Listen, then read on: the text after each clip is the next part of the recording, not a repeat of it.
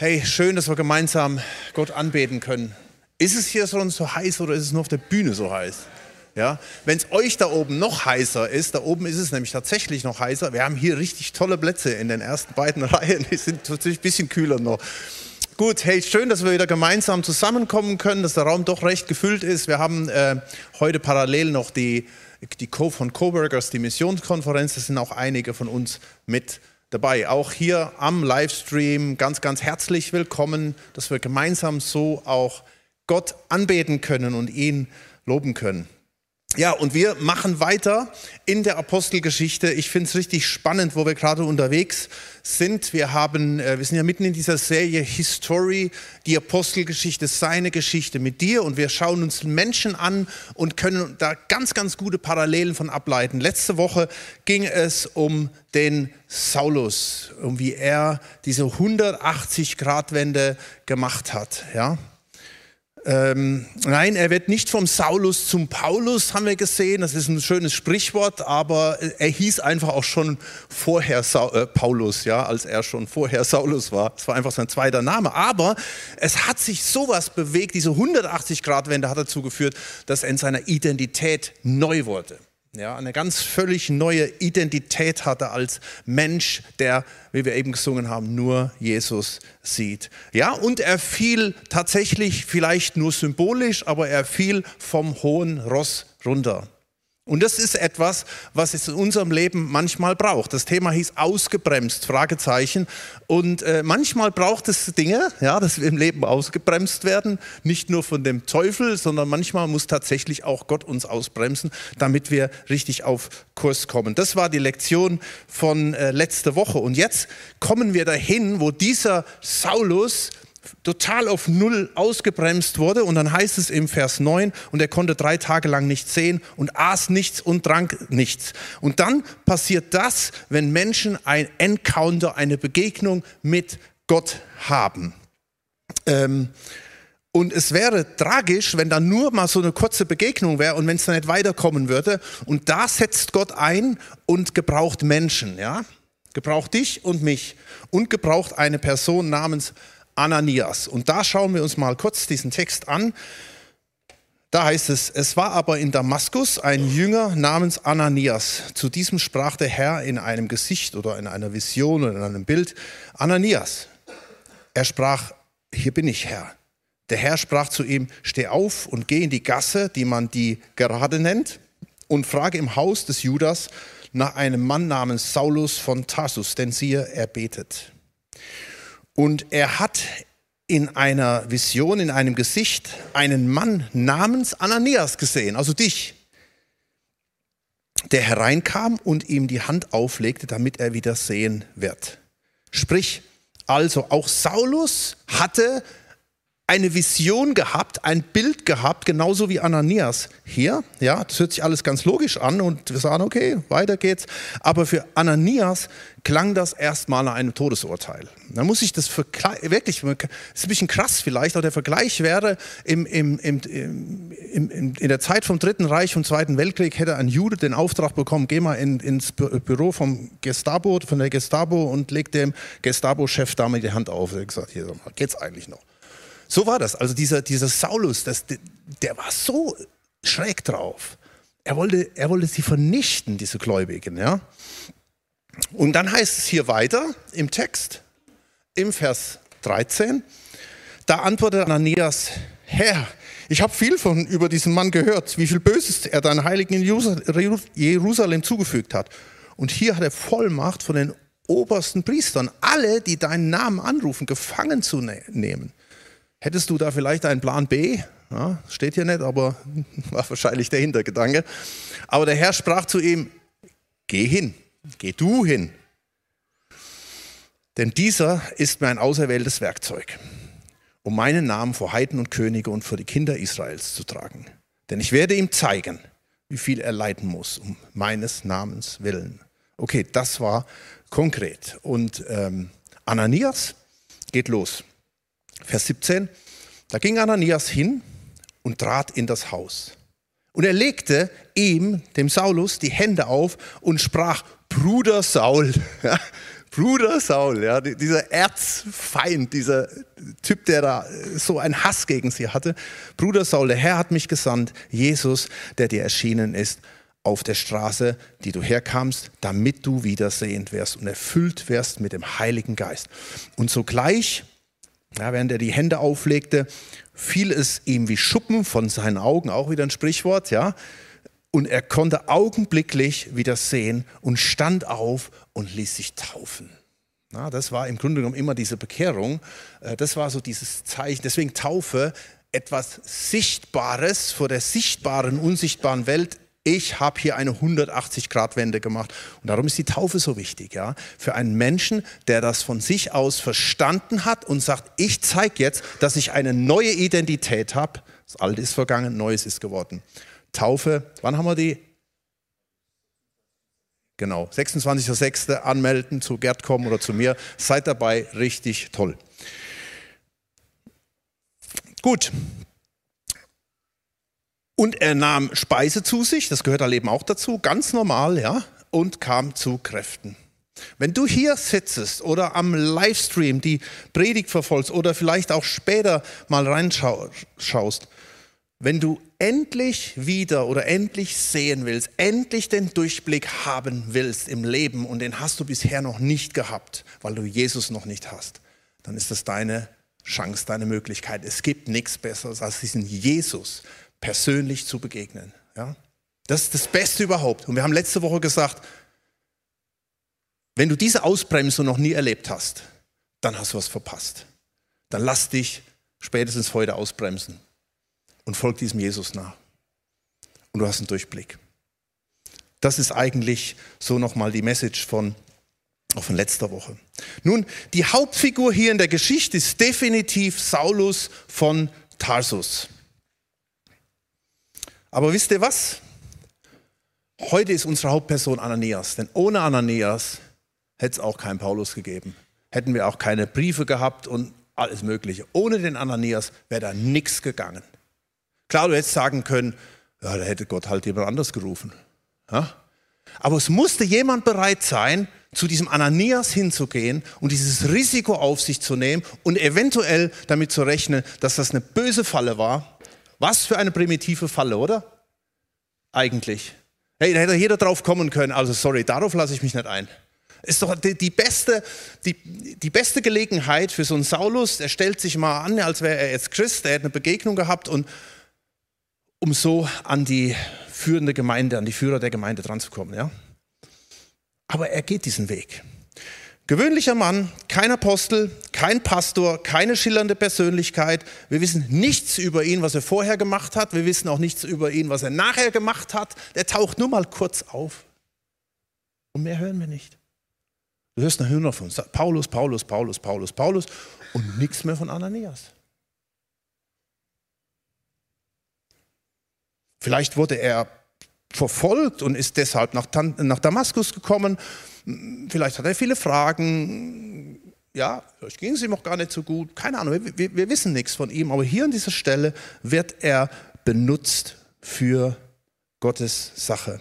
Und er hört deutlich die Stimme Gottes, von der er ganz genau weiß, dass es der Herr ist. Der Herr gibt ihm eine exakt genaue Adresse, Straße, Hausnummer, ja, alles, ja. Name, er weiß ganz genau, wo er hinzugehen hat und muss dieses unkalkulierbare Risiko eingehen und zu diesem Terminator gehen. Ja, das war ein Terminator gewesen, der Saulus. Ist, hier sind ja, die meisten sind ja jünger wie ich. Kennt ihr das noch? Terminator, Anfang 80er Jahre. Bitte? Hasta la vista. Baby. Auch so ein Sprichwort. Terminator T800, ja. Und wisst ihr, ähm, im Terminator, ich will jetzt nichts, keine Terminator-Geschichte erzählen, aber die meisten von euch kennen das ja gar nicht mehr. Das ist schon vor eurer Zeit gewesen. Das hat uns in den Bann genommen, ja, so unsere Generation hier, die wilden 68er und so. Ähm, Im ersten Terminator ist der Terminator noch der Böse. Und er jagt diese Sarah Connor durch den ganzen Film, also nicht die, die ihr da vom Singen her kennt, eine andere, ja. Und im zweiten Film wird der T800 plötzlich ein guter und fast den ganzen Film durch versucht der T800, der Terminator, der Sarah Connor äh, äh, zu zeigen, ich bin der Gute. Ich kämpfe nämlich gegen den T1000, ja, also das ist mal so ein Rande, ja. Und, und durch den ganzen Film versucht er das klarzumachen. Und das ist so ein bisschen so die Situation hier, ja, dass Ananias, ey, er ist nicht mehr der Böse, er ist der Gute. Wir sind jetzt im Teil 2 angekommen, ja. Die Programmierung wurde geändert. Da wurde was geändert. Es wird tatsächlich was geändert. Es ist ein, es ist ein neuer Mensch. Und Ananias, der geht dahin. Und wie gut hat Ananias dieses Risiko auf sich genommen. Und es ist so wichtig, dass Menschen auch heute ein Risiko auf sich nehmen. Am 21. Juli 1969, was war da? Bitte? Ja, hey, ihr seid gut, ich hätte es nicht gewusst. Ähm, sagte Neil Armstrong diese Worte, ein kleiner Schritt für einen Menschen, ein großer Sprung für die Menschheit. Wisst ihr, das war nur ein kleiner Schritt am Mond, aber ein gewaltiges Risiko. Viele vor ihm haben ihr Leben gelassen. Aber dieser kleine erste Schritt hat Weltgeschichte geschrieben. Ja? Und so baut Gott auch sein Reich. Mit kleinen Schritten, mit einfachen Menschen, die kleine Schritte gehen, aber die Phänomenales verändern. Das war bei Ananias. Das war ein kleiner Schritt. Er musste, hatte nur eine Adresse gehabt und musste da hingehen. Es war ein Riesenrisiko. Es war ein etwas Großes und es löste was, was Großes aus. Richtig krass, was da passierte. Und das ist ein bisschen äh, mein, mein Thema heute. Nachfolge ist ein nicht kalkulierbares Risiko. Glaubst du das? Es kommt immer ein bisschen darauf an, wie du den Glauben lebst. Wir gehen ja nicht gerne Risiken ein, oder? In, in gewissen Bereichen schon, ja, zum Beispiel im Sport. Ich wundere mich immer, wenn, wenn hier die Sportbegeisterten so auf ihre Ski, äh, Skiurlaub und Skifreizeiten gehen und du kannst eigentlich schon fast darauf ausgehen, davon ausgehen, da kommt irgendjemand äh, zurück, der Beinbruch, Bein und alles mögliche. Ich, also ich, für mich ist das zu großes Risiko, muss ich ehrlich sagen. Ja. Oder manche zocken an den Börsen. Ja, das wäre mir auch zu groß, das Risiko. Und wir wissen schon, was Risiko ist. Oder hier mit Paragliding. Ja, Sarah sagt ja immer, willst du nicht auch mal und so? Sag ich, never, ever. Aber im Glauben sind wir nicht bereit für Risiken. Oftmals nicht. Da bauen wir auf traditionelle Werte, ja. Das haben wir schon immer so gemacht. und verlassen uns auch häufig auf den Verstand, obwohl es eigentlich um Glauben geht. Ja? Aber ich glaube, um wirklich was in der Welt zu bewegen, müssen wir Risiken eingehen. Und wisst ihr was? Dass wir diesen Glauben hier so ausleben können, ist aufgrund von dem, dass Menschen vor uns Risiken eingegangen sind und haben Schritte im Glauben getan und haben etwas begonnen, haben etwas gestartet, sind losgegangen. Das ist so. Wir profitieren heute von den Risiken von anderen Christen, die neue Wege gegangen sind, die Menschen geprägt haben, die neue Projekte gegangen sind. Vielleicht bist du in deinem Leben irgendwo von einer Person geprägt worden, ähm, der oder die äh, irgendwann einen Weg gegangen sind, eine Extrameile gegangen sind und du hast davon profitieren können. Ja? Ein Beispiel, ich, es gibt Leute, die, die schon öfters meine Predigen gehört haben, die sagen, bitte nicht schon wieder. Ja, ich habe so ein paar Personen, die, die sind für mich so leuchtende Beispiele. Und wir sind ja hier im Schwobeländle, im schönen Stuttgart und da kommt mir immer die, jetzt könnte ich fragen, wen, wen werde ich jetzt bringen? Und die Hälfte wird wahrscheinlich sagen, Charlotte Reilen. Wer kennt Charlotte Reilen? Wir müssten eigentlich viel mehr kennen. Mal wenigstens die 30 Prozent, die im Pflegedienst arbeiten. Ja? Die Charlotte Reilen, äh, eine Stuttgarter, die lebte vor circa 150 Jahren, wurde in Chemnat geboren, heiratete mit 18, ziemlich jung, oder? Und vermutlich eine Zweckehe. Sie kam nämlich auch eigentlich einfach im Haus und sie heiratete. Sie wurde verheiratet mit einem ganz reichen Geschäftsmann und äh, dem Kaufmann Friedrich Reilen. Er hatte eine wirklich schwere Kindheit gehabt, musste ihre schwerkranke Mutter schon pflegen als Kind. Ja, das muss er echt reinziehen. Und, ähm, und dann wurde sie da verheiratet mit diesem, mit diesem Typ, ja. Und dann war das ja so üblich, da kam ein Kind nach dem anderen, ja. Das zweite Kind starb. Und dieses, dieser Tod des Kindes hat sie in eine tiefe Depression gebracht. Und sie hat außerdem schwere Schmerzen, Kopfschmerzen gehabt, Ohrenschmerzen. Sie war immer, immer bekleidet von Schmerzen. Und dann ging sie in die Leonardskirche. Ihr wisst, das ist die Kirche, wo der Ludwig Hofacker oft gepredigt hat. Und da ging sie hin und hörte eine Predigt und es hat sie wie ein Schlag getroffen. Ja, Vollbremsung, ausgebremst. Und es wurde so beschrieben in ihrer Biografie, es traf sie, als sei die Sonne durch die Wolken gebrochen. Bekehrung, 180 Grad Wende. Und sie ist so konsequent mit Jesus, ihr Mann erklärt sie für verrückt und in einer Nacht- und Nebelaktion haut er ab nach Amerika. Lässt sie sitzen mit drei Kindern. Richtig crazy. Und sie hätte es doch so einfach haben können, ja, aus armen Haus und jetzt im reichen Haus, im, im Wohlstand, viel Geld, ja, schöne Villa, Daimler fahren und alles. Ne, den gab es damals, glaube ich, noch gar nicht, aber war so am Anfang, glaube ich, oder die Anfänge. Aber hey, sie setzt sich dem aus, was Gott für ihr vorbereitet hat. Und sie lässt, setzt sich dem Risiko aus, indem sie Gottes Stimme folgt.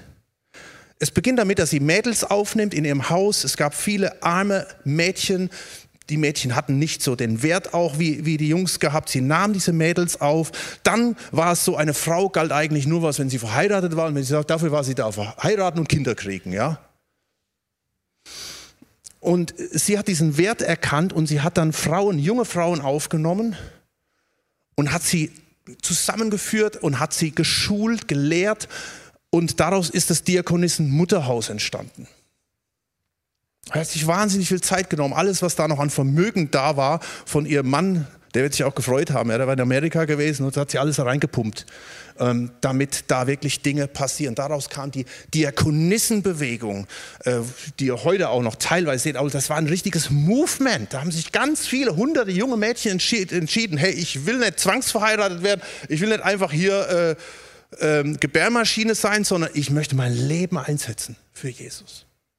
Und da ist richtig was passiert. Da ist das Mörike Gymnasium raus entstanden, ähm, da ist eine Bibelgesellschaft entstanden, Missionswerk, soziale Einrichtungen. Sie hat sogar ein Worship-Buch herausgebracht, ja, ein Gesangsbuch nannte man das damals. Und, ähm, und es ist so viel, so viel geschehen. So viel geschehen. Eine ganz einfache Frau, kränklich, aber die einfach nur dieses Risiko eingegangen ist, Jesus zu folgen. Ja? Und diese Erfahrung, die Ananias hier in der Geschichte und Charlotte vor 150 Jahren gemacht hat, die ist so typisch dafür, dass Gott Menschen aus der Comfortzone rausholt und führt sie in die Nachfolge. Und das siehst du hier in diesem Text hier, vier Schritte, die dahin führen. Das erste, was wir sehen bei der Charlotte und auch beim Ananias, bereit sein. Vers 10. Es war aber in Damaskus ein Jünger namens Ananias, zu diesem sprach der Herr in ein Gesicht Ananias und schaut, was er sagt. Und er sagt, hier bin ich Herr. Das ist so simpel einfach. Nachfolge ist so simpel einfach. Gott redet, du hörst.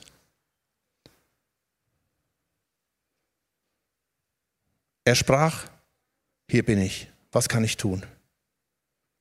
Das ist immer die Frage, ja. Äh, ich, ich merke das bei vielen Leuten, die hier neu in die Gemeinde kommen, die sagen, hey, ich bin der und der oder die und die, äh, ich möchte mich hier ins Reich Gottes einbringen, was kann ich tun? Ich finde das so stark. Und gleich Connect, ja. Und einfach zu sehen, dass sind neue Leute wieder mit am Start und sagen, hier bin ich. Das ist so dieses Herz, was da ist. Und nicht selten heißt es einfach nur banale Dinge zu tun. Das, das erleben wir immer wieder. Ja? Du sagst, hier bin ich. Bei mir war das so, äh, Gott hat mir irgendwann gezeigt irgendwo, dass ich mal Pastor sein werde. Und irgendwann kommst du an den Punkt, okay Herr, hier bin ich. Ja, und dann denkst du schon, wie das ungefähr aussieht, und dann findest du dich, ja, wo wir damals nach Stuttgart gekommen sind, da findest du dich irgendwo in einer stinkenden Müllpresse stehen und die Müllpresse aus, äh, wischen da und mit einem fluchenden Arbeitskollegen da draußen, das war das erste Schwäbisch, was ich gelernt habe in Stuttgart, ja. Und du denkst, okay, Herr, habe ich richtig gehört? Wir haben das eben im Lied gesungen, in diesem Lied, ja. Du, du, du hörst, du, du willst ja tun und dann passieren irgendwie komische Dinge. Ananias, geh zum Saulus, geh zum Terminator, ja, und leg ihm die Hand auf. Komische Sachen. aber es ist gut zu hören und das zu tun. Ich weiß, damals war es so, dass Gott Sarah und mir immer wieder so ein paar amerikanische, wir hatten, wir hatten Support von Amerikanern gehabt und die haben uns immer einen Vers gesagt und ich nenne ihn auf Englisch, weil sie haben ihn halt immer auf Englisch gesagt, weil sie kein Deutsch konnten. Sie haben immer gesagt, so don't despise the days of small things, of small beginnings and don't give up. Boah. Sacharia 4, Vers 10. Verachte nicht die Tage der kleinen Dinge,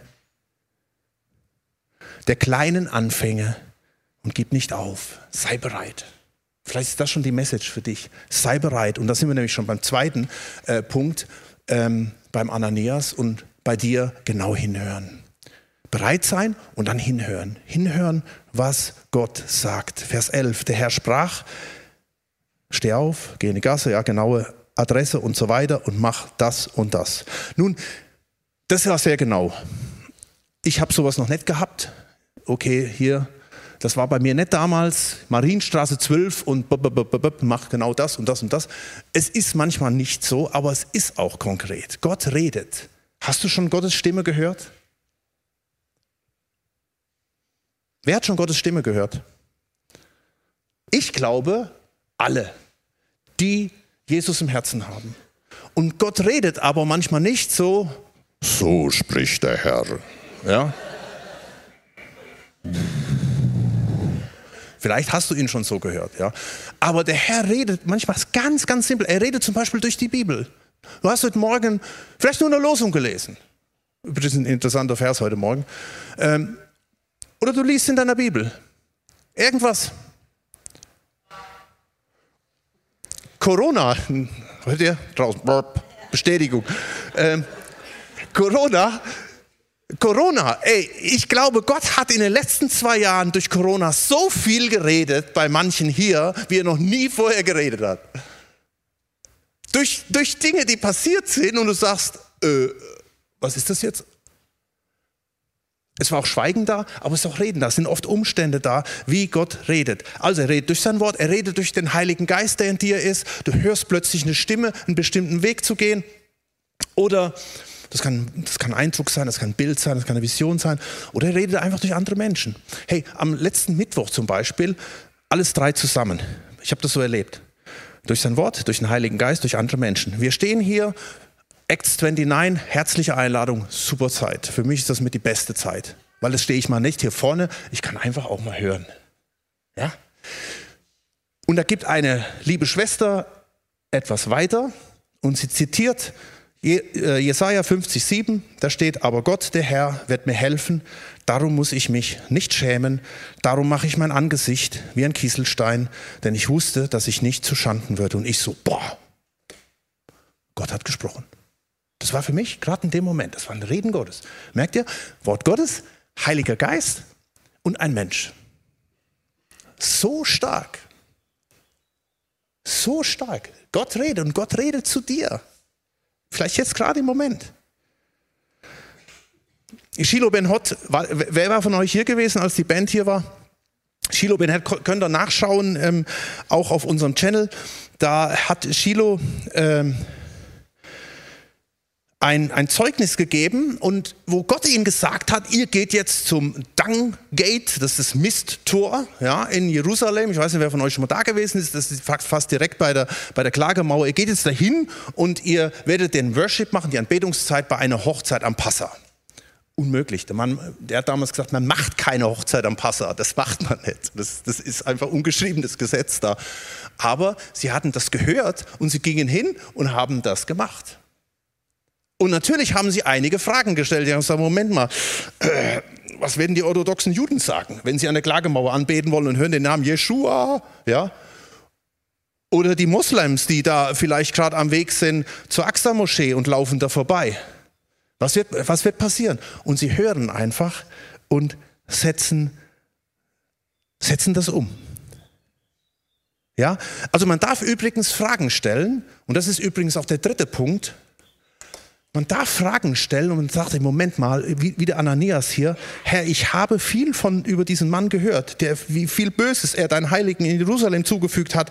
Und, und hier hat er Vollmacht vor den obersten Priestern, allen, die deinen Namen anrufen, gefangen zu nehmen. Also es ist tatsächlich auch in diesem Prozess wichtig, ähm, ich, ja, ich bin bereit, ich höre und jetzt höre ich was und ich verstehe es aber nicht, nachzufragen. Es ist auch erlaubt, Zweifel zu haben. Es ist auch erlaubt, zu hinterfragen. Ja, Genauso wie Shiloh Ben Hot das gemacht hat. Und er hat echt gehadert da die längste Zeit. Sie kamen dann noch in den Mega-Stau rein, über eine Stunde unterwegs und dann sagst du dir, okay, Gott, danke, dann hast du geredet, dann willst du nicht, dass wir das machen. Ja? Okay, dann kamen sie hin und sagten, oh, schön, dass ihr da seid, jetzt legt los. Aber es ist auch okay, sich zu fragen, weil, wie gesagt, es ist tatsächlich mit Risiko verbunden.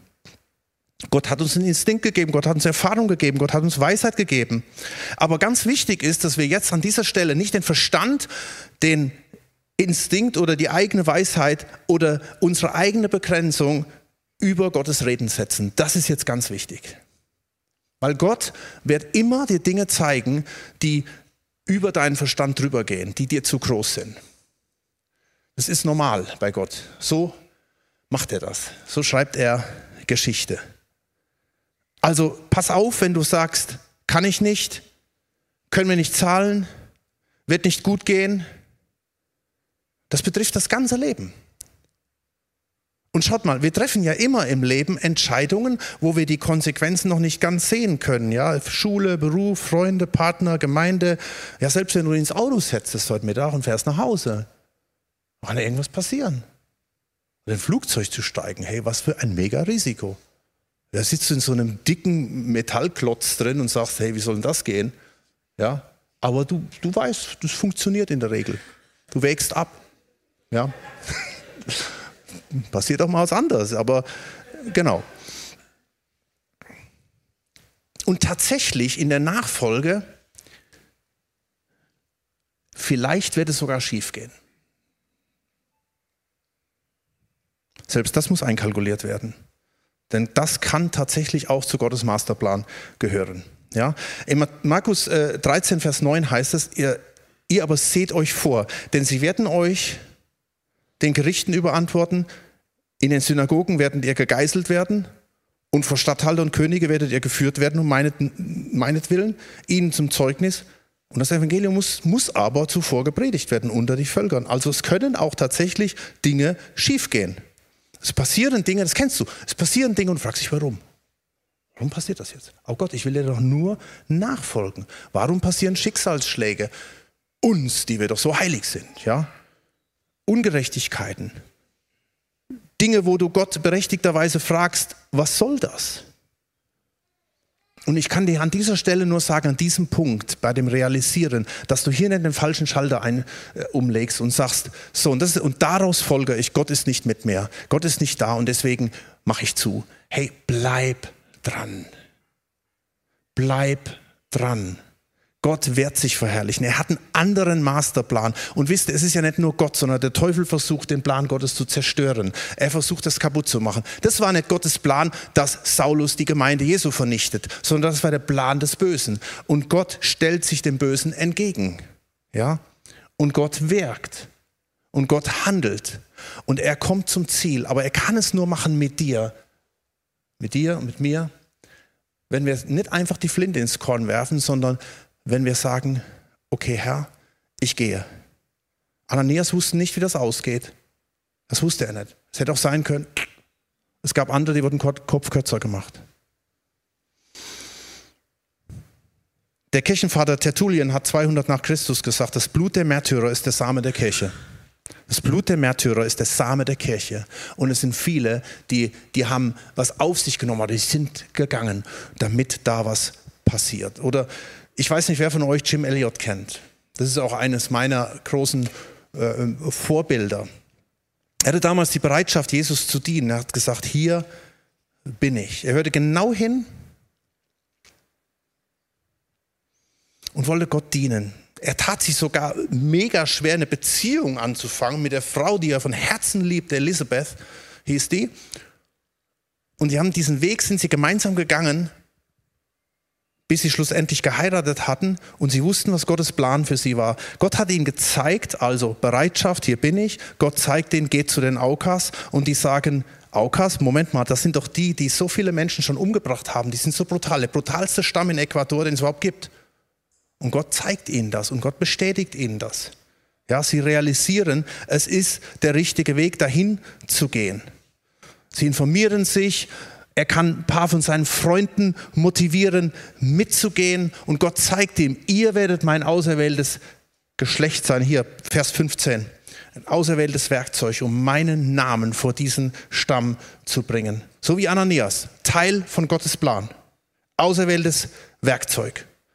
So, nach jahrelanger Vorbereitung landen sie zu fünft in der Nähe dieses Flusses Curarey heißt er, ja, am, am, am Sandstreifen dort nehmen ersten Kontaktversuch auf, die Stunde, die Stunde Null. Jetzt geht's richtig los. Ein kleiner Schritt, ja. Das gibt einen kleiner Schritt für, für diese Freunde und ein großer Schritt für diesen Stamm. Und wisst ihr, was passiert? Sie werden alle umgemäht von diesem Stamm. Erste Begegnung, pang, alle tot. Was für ein Paukenschlag. Wie tragisch. Nicht nachzuvollziehen. Und die Sache war erledigt okay, neues Kapitel aufschlagen. Und tatsächlich, es passieren manchmal Dinge, die können wir nicht einordnen. Ich sage diese Geschichte bewusst, es geht nicht alles mit Happy End. Es geht nicht alles mit Happy End. Der vierte Punkt lautet losgehen. Und das ist die Anwendung, was nämlich jetzt passiert ist. Während diese Witwen, diese vier Witwen trauerten und weinten und vermutlich auch Gott anklagten über dem Ganzen, was da passiert ist. Zeigt Gott ihnen und zeigt Gott, hey, der Teufel hat versucht, das kaputt zu machen, das Böse zu machen, aber er kann diesen Plan nicht kaputt machen, den ich mit euch habe. Seid ihr bereit, diesen Plan weiterzuführen? Und Elizabeth Elliot mit einer der Witwen und noch eine, eine Schwägerin von, also die Schwester von einem der Verstorbenen, kriegen das so stark aufs Herz gelegt, zu diesen Aukas hinzugehen, um ihnen von der Liebe Jesus zu erzählen. Und was da passiert, ist der Hammer. Dieser Stamm, die bekehren sich alle zu Jesus. Das gibt eine Erweckung, die bis heute angehalten hat. In Ecuador haben sich mega viele Menschen zu Jesus hingewandt. Nach wie vor, du kannst jetzt nicht sagen, aha, Darum musste Jim Elliot sterben. Ah, das war Gottes Plan. Gott hatte ihn da. Pff, nein. Gott hat einen anderen Plan gehabt. Aber der Teufel hat versucht, diesen Plan zu boykottieren. Und sie, diese Frauen, diese Frauen, die waren bereit, diesen Weg einzuschlagen, diesen Weg zu gehen. Das Blut der Märtyrer wird der Same dieser Kirche. Da ging Ananias hin, trat in das Haus, legte ihm die Hände auf und sprach, Bruder Saul, der Herr hat mich gesandt, Jesus, der dir erschienen ist. Das, das kannst du menschlich gesehen nicht nachempfinden. Das kann auch Elisabeth Elliot, konnte sich das nicht erklären, was in diesem Moment passiert ist. Sie könnte, hätte voll in der Bitterkeit versinken können. Sie hätte voll sagen können, Gott, warum, wieso hast du das gemacht? Die Liebe meines Lebens. Warum ist das so? Und sie hat auch viele Fragen gehabt. Sie hat fünf Jahre später dieses Buch geschrieben, Im Schatten des Allmächtigen. Das war ein Buch, das hat mich so inspiriert. Das bis heute noch Menschen in, beruft, diesem Jesus nachzufolgen.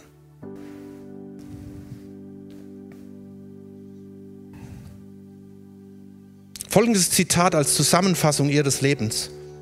Elizabeth Elliots Lebenswerk bestand darin, die tiefsten Dinge mit uns zu teilen, die Vertrauenswürdigkeit Gottes, die Segnungen des Gehorsams, die Freude inmitten von Trauer, den Aufruf, unsere Feinde zu lieben, den unbezahlbaren Schatz der Reinheit und die wahre Bedeutung von biblischer Weiblichkeit und Männlichkeit.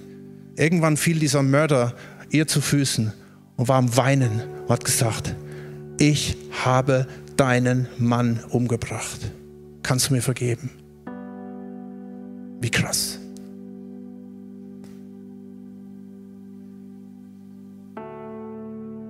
Lass uns aufstehen. Lass mich das zusammenfassen, was wir hier gerade gehört haben. Nachfolge ist ein nicht kalkulierbares Risiko.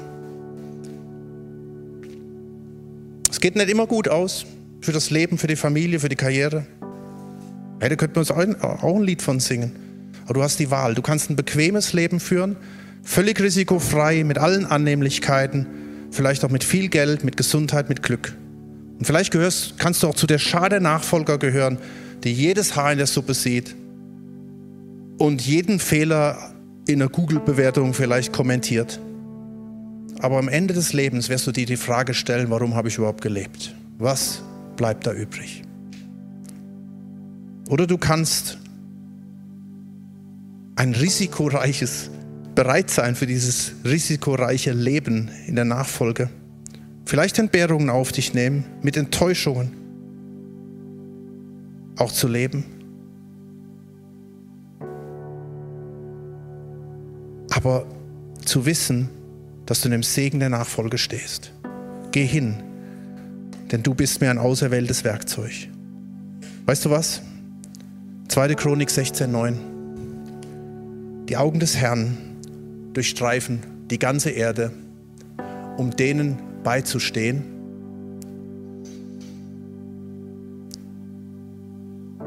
deren Herz ungeteilt auf ihn gerichtet ist. Und er ist jetzt hier. Und Herr, du bist jetzt hier. Und ich weiß, hier sind einige Menschen, die möchtest du neu aufs Gleis bringen. Sie sind enttäuscht, verbittert über Dinge, die passiert sind, weil sie das einfach nicht einordnen können und weil sie vielleicht davon ableiten, du bist unberechenbar, du bist kalt, du bist lieblos, du bist keine Ahnung. Aber du bist ein guter Gott. Und du bist jetzt hier, um uns neu zu diesen Ananias zu machen und uns zu sagen, hey, du bist mein auserwähltes Werkzeug und schau, meine Augen durchstreifen die ganze Erde, um, um, den jetzt, um dir jetzt beizustehen, der jetzt sagt, Herr, hier bin ich. Ich möchte wieder neu bereit sein, ich möchte wieder neu hören, ich möchte mit offenen Augen und Ohren durchs Leben gehen. Und selbst wenn ich das sehe, was das bedeutet, ich möchte nicht meinen Verstand zum Maß aller Dinge machen, sondern auf dich schauen, auf dich hören und dann losgehen. Und jetzt geh du mit mir. Und ich möchte jetzt einfach auch bitten, hier, Jesus, für meine Geschwister hier, dass du, dass du sie erfüllst mit einem heiligen Geist, dass du ihnen zeigst, diese, diese Predigt auch umsetzt, was eine Charlotte, was ein Jim, was eine Elisabeth, was ein Ananias, mit ihnen zu tun hat. Dass du jeden Einzelnen benutzt zu deiner Sache. Und wenn es einfach der Zuspruch ist, ich bin bei dir, ich habe dich nicht verlassen und ich gehe mit dir. Lass uns jetzt eine Zeit noch haben der Anbetung. Wir werden jetzt noch zwei Lieder singen und das Gebetsteam steht hier bereit. Du kannst gern, während wir anbeten, einfach kommen und dich segnen lassen. Du musst gar nichts sagen, du kannst einfach sagen, hey, kannst du für mich beten oder vielleicht hast du ein konkretes Anliegen. Komm einfach hier vorne vorbei.